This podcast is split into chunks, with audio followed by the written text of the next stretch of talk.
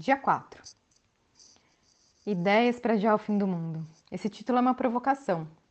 Eu estava no quintal de casa quando me trouxeram o telefone dizendo: Estão te chamando lá da Universidade de Brasília para você participar de um encontro sobre desenvolvimento sustentável. A UNB tem um centro de desenvolvimento sustentável com um programa de mestrado. Eu fiquei muito feliz com o convite e aceitei. Então me disseram: Você precisa dar um título para sua palestra. Eu estava tão envolvido com as minhas atividades no quintal que respondi: ideias para adiar o fim do mundo. A pessoa levou a sério e colocou isso no programa. Depois de uns três meses me ligaram. É amanhã. Você está com a sua passagem de avião para Brasília? Amanhã? É, amanhã. Você vai fazer aquela palestra sobre as ideias para adiar o fim do mundo. No dia seguinte estava chovendo eu pensei, bom, que ótimo, não vai aparecer ninguém. Mas, para minha surpresa, o auditório estava lotado. Aí perguntei: Mas todo esse pessoal está no mestrado? Meus amigos disseram que nada. Alunos do campus todo estão aqui querendo saber essa história de adiar o fim do mundo. Eu respondi: Eu também. Estar com aquela turma me fez refletir sobre o mito da sustentabilidade, inventado pelas corporações para justificar o assalto que fazem à nossa ideia de natureza. Fomos durante muito tempo embalados com a história de que somos a humanidade.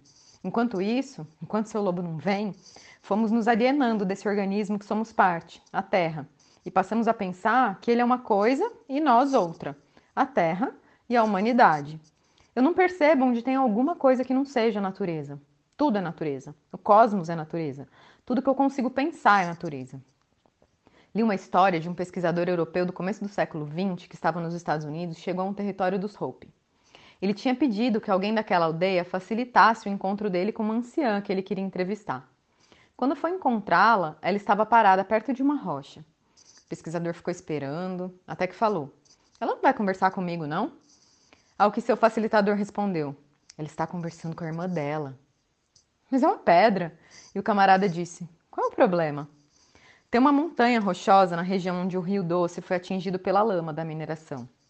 A aldeia Krenak fica na margem esquerda do rio. Na direita tem uma serra. Aprendi que aquela serra tem nome, Taco Crack, e personalidade.